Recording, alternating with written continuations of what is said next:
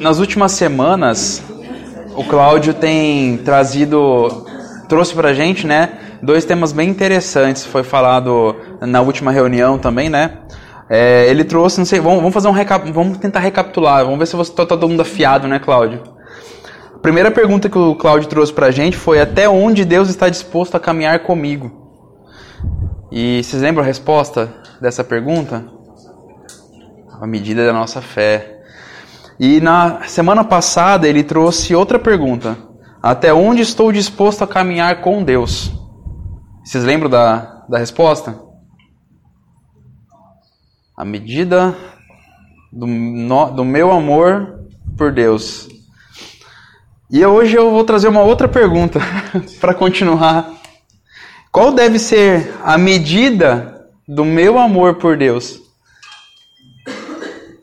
E e para a gente começar essa, esse, não, não esse estudo, mas essa reflexão, é, a gente, como o Cláudio mesmo sempre diz, né, e terminou o estudo na sexta-feira, ou na, na semana passada, comentando sobre que nós temos que olhar, procurar as respostas sempre na palavra.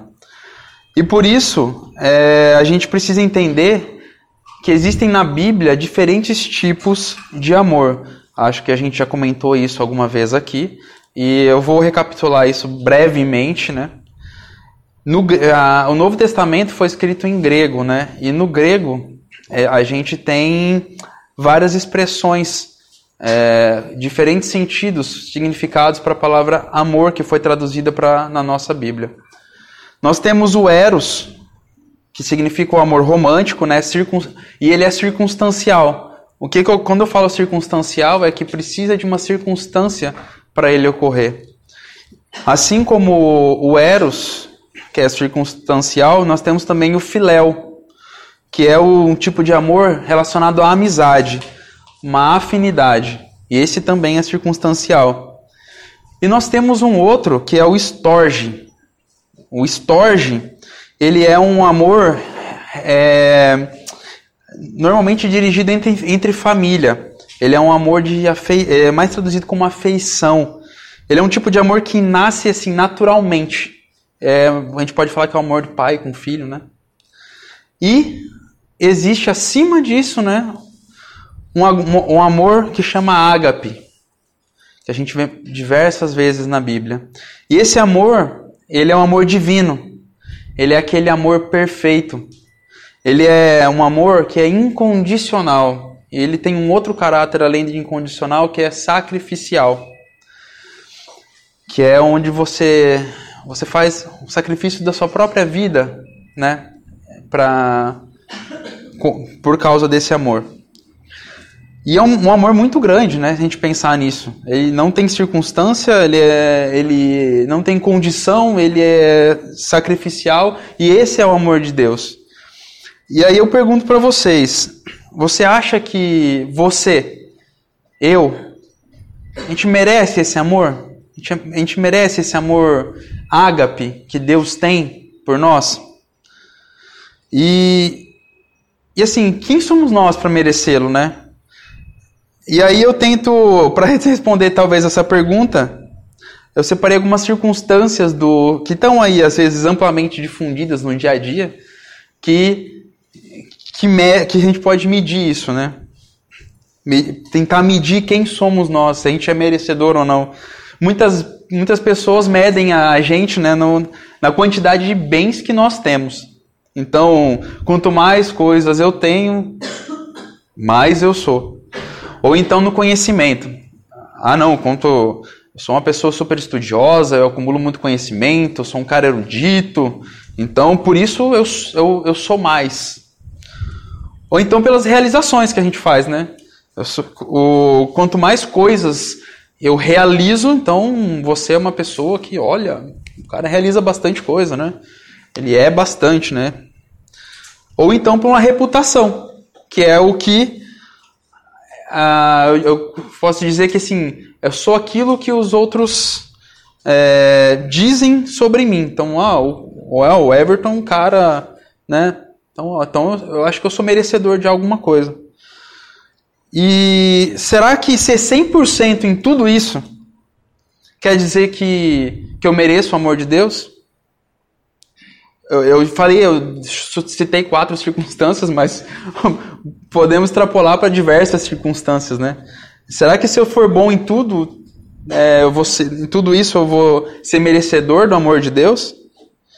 Será que essas medidas ou, ou outras, outras medidas como essas, ela vai indicar o quanto Deus vai amar a gente, né? Não, Deus vai amar a gente porque o, o Cláudio é um ótimo pregador. Então Deus vai amar muito ele por causa disso, vai amar mais do que os outros. É, será que é assim para Deus?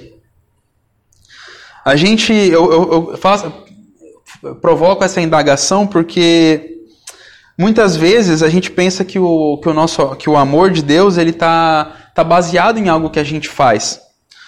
A gente, porque a gente tem uma mentalidade que ela é muito baseada em retribuição, né? Merecimento. Ah, acho que eu, eu, eu faço alguma coisa para receber algo em troca, né? A gente tem muito isso na nossa natureza, é muito forte na gente. E é difícil para a gente entender, quando a gente lê na Bíblia, que a salvação e o amor de Deus é, é de graça. É por graça. E é meramente por graça não, não é por merecimento. Então, todas essas circunstâncias que eu estava citando até agora, nenhuma delas é, é capaz de, de medir o amor que Deus sente por nós, porque é, é de graça. E, e é de graça que somos chamados para ser filhos de Deus, que é, que é demonstração de amor, né? Como essa. E, e esse é o caráter incondicional desse amor de Deus, porque independe de condição, independe de circunstância. E assim como tem um caráter incondicional, existe um outro caráter que é, que é muito lindo nesse amor de Deus e duro para a gente entender, que é o caráter sacrificial. É, eu vou ler uma passagem que deixa duas passagens que, complement, que, que deixam bem explícito esse caráter sacrificial, para que a gente compreenda o, o tamanho desse, desse caráter, do caráter desse amor de Deus. João 3,16 diz assim: Porque Deus amou o mundo de tal maneira que deu o seu Filho unigênito, para que todo aquele que nele crê não pereça, mas tenha a vida eterna. E é engraçado que nesse Nessa passagem, esse verbo amou, é, amar, mas ele está usando como amou, ele na tradução é, é o ágape. Então, porque Deus HP o mundo de tal maneira que deu o seu Filho unigênito, para que todo aquele que nele crê não pereça, mas tenha vida eterna. Então, olha que sacrifício de Deus para a humanidade. Em Filipenses 2,8, é, nós temos a visão de Jesus, né? E achado na forma de homem, humilhou-se a si mesmo, sendo obediente até a morte e morte de cruz. Esse é um, é um, é um trechinho que tem uma que a gente escuta nas músicas, né? E quando eu leio ele, eu gosto de parar e meditar muito, porque é, ele mostra esse caráter sacrificial desse amor ágape que Deus tem por nós, que Jesus veio ensinar para nós, para que a gente pudesse tentar compreender o que era esse amor de Deus por nós. E foi deixar. Eu, eu queria pedir para que quem pudesse abrir, a gente vai fazer uma leitura de um texto que diz, acho que na Bíblia inteira, eu acho que é, é a definição desse amor de, de Deus. Eu queria que a gente lesse junto para a gente entender tamanho esse amor. É 1 Coríntios 13, 4, 7. Acho que é uma meditação muito bonita em relação em, desse amor de Deus.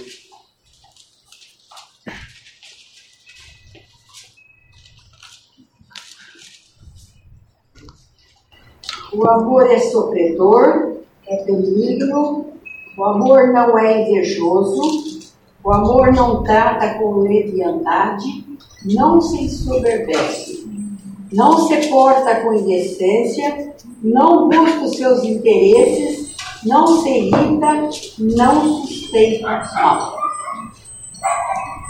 Amém. O amor, né? Pode continuar um pouco, Dona Ruth. Vai até o 7. Não se porta com indecência, não busca os seus interesses, não se irrita, não suspeita mal, não folga com a injustiça, mas folga com a verdade. Tudo sofre, tudo crê, tudo espera, tudo suporta. O amor nunca falha, mas havendo profecias serão aniquiladas, e havendo línguas cessarão, e havendo ciência desaparecerá.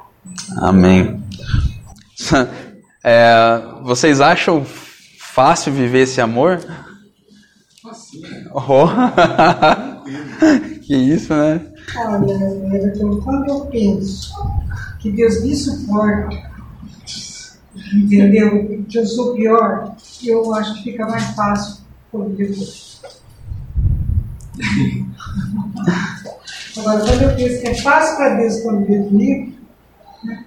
eu sou o cara? Aí fica difícil conviver com outro. É isso. É, uma, é um amor muito bonito quando a gente lê, né? É um amor. É, só que é difícil a gente viver isso, né? É, é, um, é difícil a gente praticar. Porque são muitos pontos que nós somos confrontados, né? Quando a gente está lendo aqui, a gente fala assim, ah, tudo bem, esse ponto sim, esse ponto sim. Aí quando começa, né? É, sempre tem um ponto ou outro aqui que você vai olhar e falar assim, olha, acho que de, aqui eu tô, é, não estou muito bem, né? Tava conversando com a Ariana em casa, né? Ah, mas como, como a gente pode amar desse jeito, né? E de fato, é, não é fácil. Só que nós somos chamados por Jesus a amar com esse mesmo tipo de amor. Jesus nos chama para amar com esse mesmo tipo de amor. Então, olha que responsabilidade, né, desse chamado. E aonde e como e onde está esse chamado, né? Antes é, nós tínhamos dois mandamentos maiores da lei, né? Antes da gente nós tínhamos que eram quais? Amai a Deus de todo o teu coração, de toda a tua alma, de todo o teu entendimento e com todas as tuas forças. E o segundo mandamento maior era: amai o teu próximo como a ti mesmo. Ok, isso é difícil de fazer, mas até então praticável. E aí, Jesus, na última ceia, traz para a gente um desafio ainda maior. Qual o desafio que ele traz para a gente? Ele diz assim: Novo mandamento vos dou: amai-vos uns aos outros, como eu vos amei. Aí complicou, né? Porque se ele trouxe o amor ágape pra gente, ele amou a humanidade com amor ágape, e ele fala pra gente amar o nosso próximo como ele amou. Então, nós somos chamados, sim, para viver esse amor. Mas como? Mas como é que a gente pode viver essa medida de amor que que Jesus nos chama para viver. Esses dias eu estava meditando sobre isso e eu me deparei com a história da, da restauração de Pedro. É, mais especificamente, na, acho que, eu acho que foi na terceira aparição de Jesus para os discípulos depois que ele foi ressuscitado. Que a gente sabe, né? Pedro sempre foi um discípulo muito amado por, por Deus, né? Só que ele, por Jesus, é, isso, por Jesus, um amor ágape e um amor filéu, um amor de amizade. Eles tinham uma amizade muito forte. E só que a gente também sabe, conhece pela Bíblia, pelos evangelhos, o temperamento de Pedro. Pedro, ele era até certo ponto emocionalmente fraco. Ele muitas vezes ele era inseguro. E ele era aquele cara instável, impulsivo. Eu escutei esses dias um, uma pregação que, que fez uma analogia muito interessante. Para quem é médico vai saber muito bem como era Pedro. Pedro é aquele monitor cardíaco, sabe? Tum, tum, tum, tum.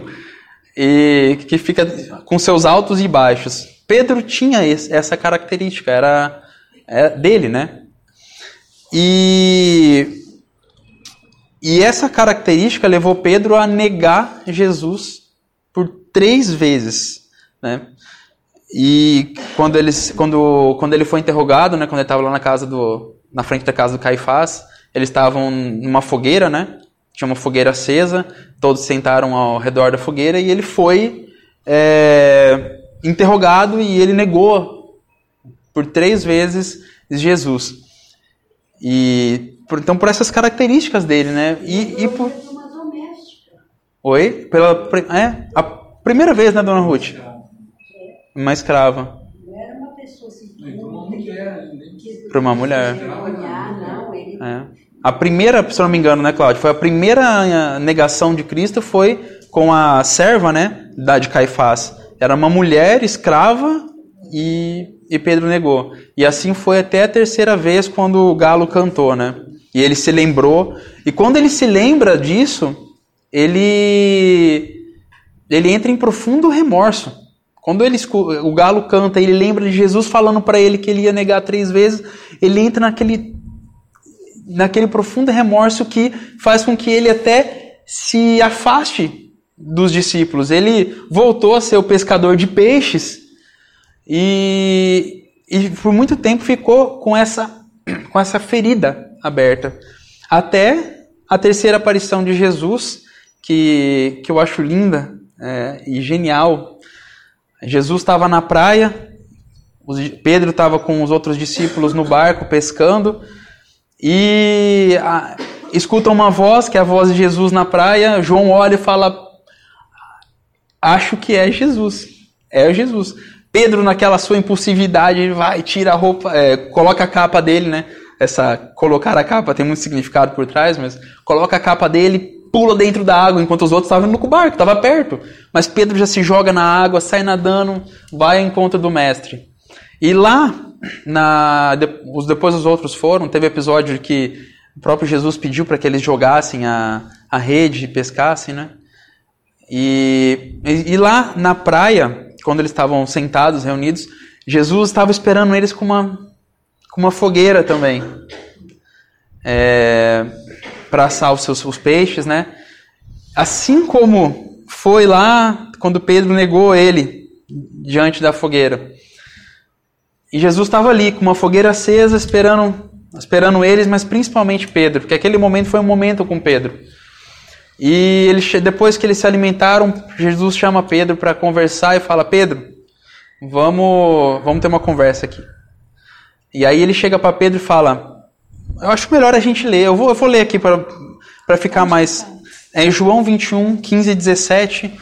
Mas eu vou ler aqui para não se estender muito. Quem quiser acompanhar.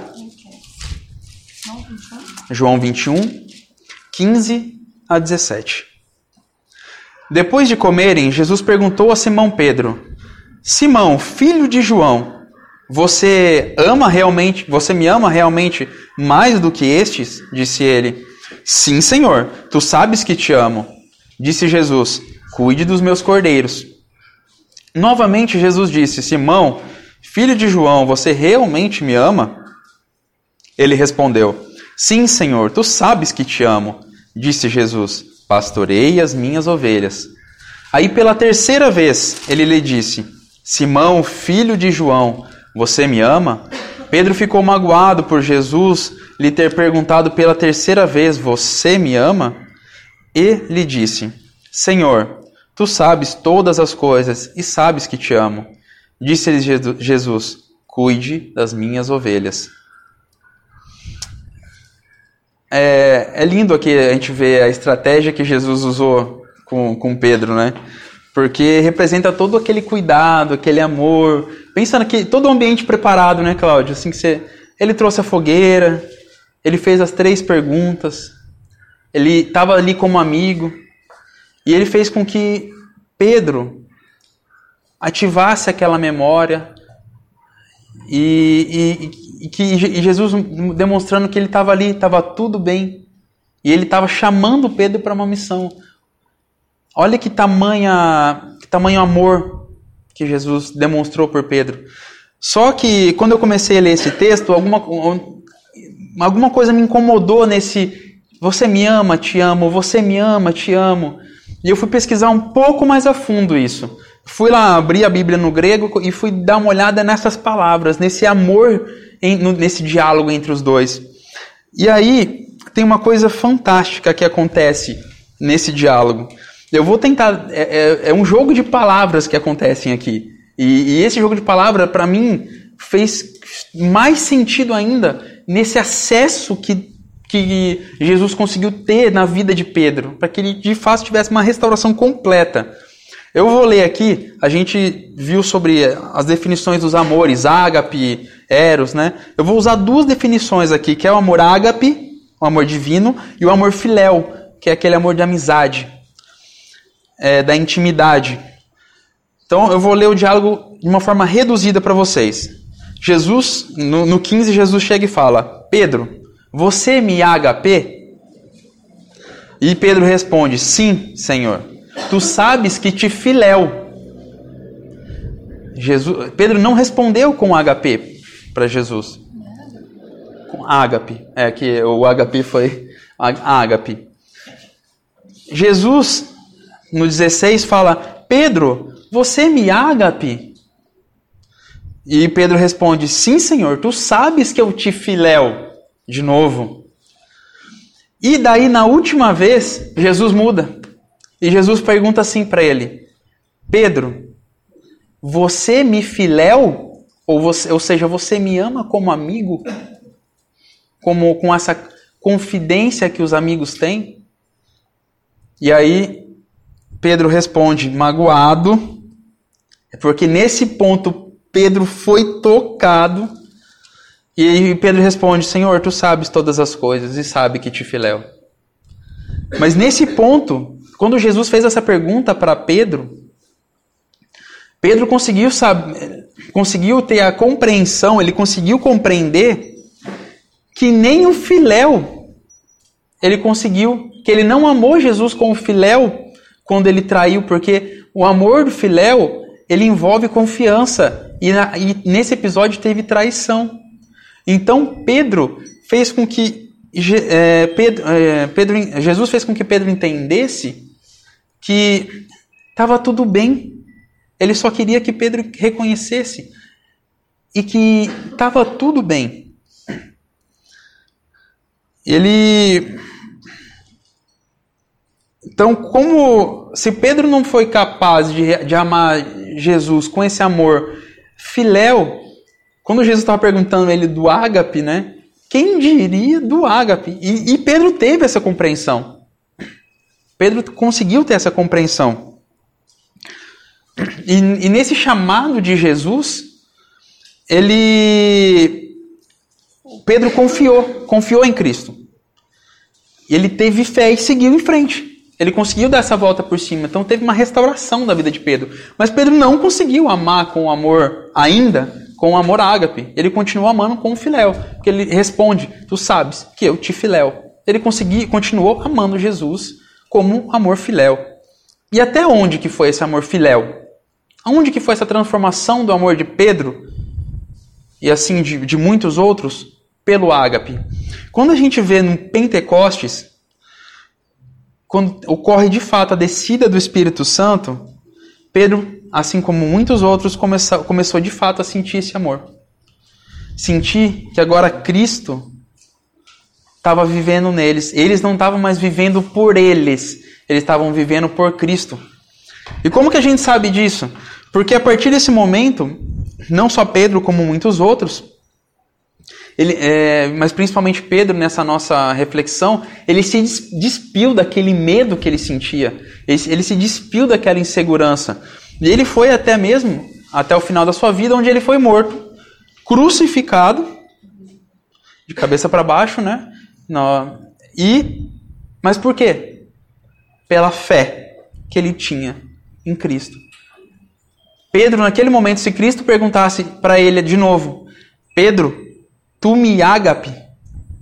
Eu, eu, eu acho que eu tenho certeza que Pedro responderia, sim, Senhor, eu te ágape. Porque ele conseguiu compreender que não era, esse amor não era por ele, não era dele. Esse amor ágape não vem de nós. Nós não somos capazes de, por nós mesmos, pelas, por seja por circunstância que nós procuremos ou adotemos, nós não somos capazes por nós mesmos de amarmos com essa medida de amor. E Pedro, e assim como muitos outros, se a gente lê a história de Paulo, eles compreenderam isso. Amém. E o que eles fizeram? Eles se mortificaram, né? Amém. Eles morreram para o seu ego, eles morreram para si mesmo, para que Cristo pudesse viver neles. E isso trouxe para eles essa experiência, essa medida do amor. E a gente, mas a gente vê também que na história existem muitos altos e baixos. Mesmo com esse amor, às vezes dá aquela escorregada. E a gente precisa morrer de novo. Morrer de novo. E morrer a cada dia. Para que a gente consiga é, viver, viver com esse amor ágape. Porque ele não, não é algo assim que, olha, eu fui lá e fiz uma. Um, eu tive uma inspiração e eu enchi meu balde da. Né? Tô, tá cheio ali, ó. Eu posso viver por dois anos agora. Está cheio de amor ali, ó. Enchi, eu fiz boas obras e eu entendi isso, eu morri, eu morri para Cristo, eu morri para mim mesmo e estou com Cristo e não, é todo dia. É todo dia nós temos que lembrar disso, que nós temos que morrer para nós mesmos, porque nós não somos capazes de sozinhos é, ter esse tipo de amor. Esse, esse amor, ele é divino, esse amor vem de Deus, esse amor ele é inspirado por Deus e a gente precisa tá, caminhar com cheio do Espírito Santo para que a gente possa. É, acho muito bonito quando a gente se coloca de joelho na nossa humildade e reconhecer isso e pedir a Deus que envie o Espírito Santo, porque para que para que a gente possa se encher. E eu acho uma, uma, que a gente pode fazer isso e praticar isso durante essa semana ou durante mais tempo, que assim seja, que a gente possa pedir o Espírito Santo para que a gente possa vivenciar esse amor. Para que a gente possa não somente sentir esse amor de Deus, mas que nós possamos amar um, o nosso próximo com, com esse amor que é o chamado que Jesus fez para nós. Então, acho que eu queria deixar essa meditação para nós.